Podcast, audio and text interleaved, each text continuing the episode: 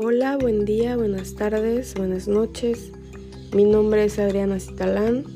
El día de hoy voy a platicarles sobre los tipos de propiedad agraria, pero principalmente entender qué es propiedad agraria.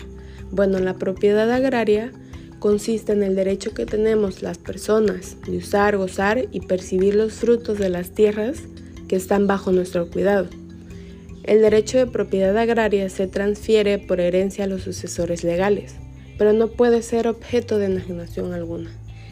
A continuación les hablaré sobre los tipos de propiedad agraria. Ok, empezamos con la propiedad privada. La propiedad privada establece el derecho del individuo o las organizaciones a la posesión, el control y la disposición de un bien. Este derecho supone el pleno poder jurídico del propietario sobre todo lo que posee.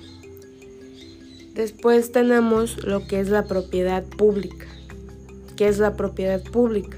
Bueno, la propiedad pública se refiere al derecho que tiene el Estado mexicano sobre bienes de dominio público, que son aquellos muebles e inmuebles que están sujetos a un régimen de derecho público están fuera del comercio, son inalienables, imprescriptibles e inembargables. La propiedad social es el derecho que tiene una comunidad sobre un determinado activo. Un grupo de personas comparten la propiedad de las tierras, los inmuebles y otros activos y reparten los usufructos de una manera igualitaria. Eh, hasta aquí llegamos. Espero que sea de su agrado esta explicación y que puedan adquirir el conocimiento deseado.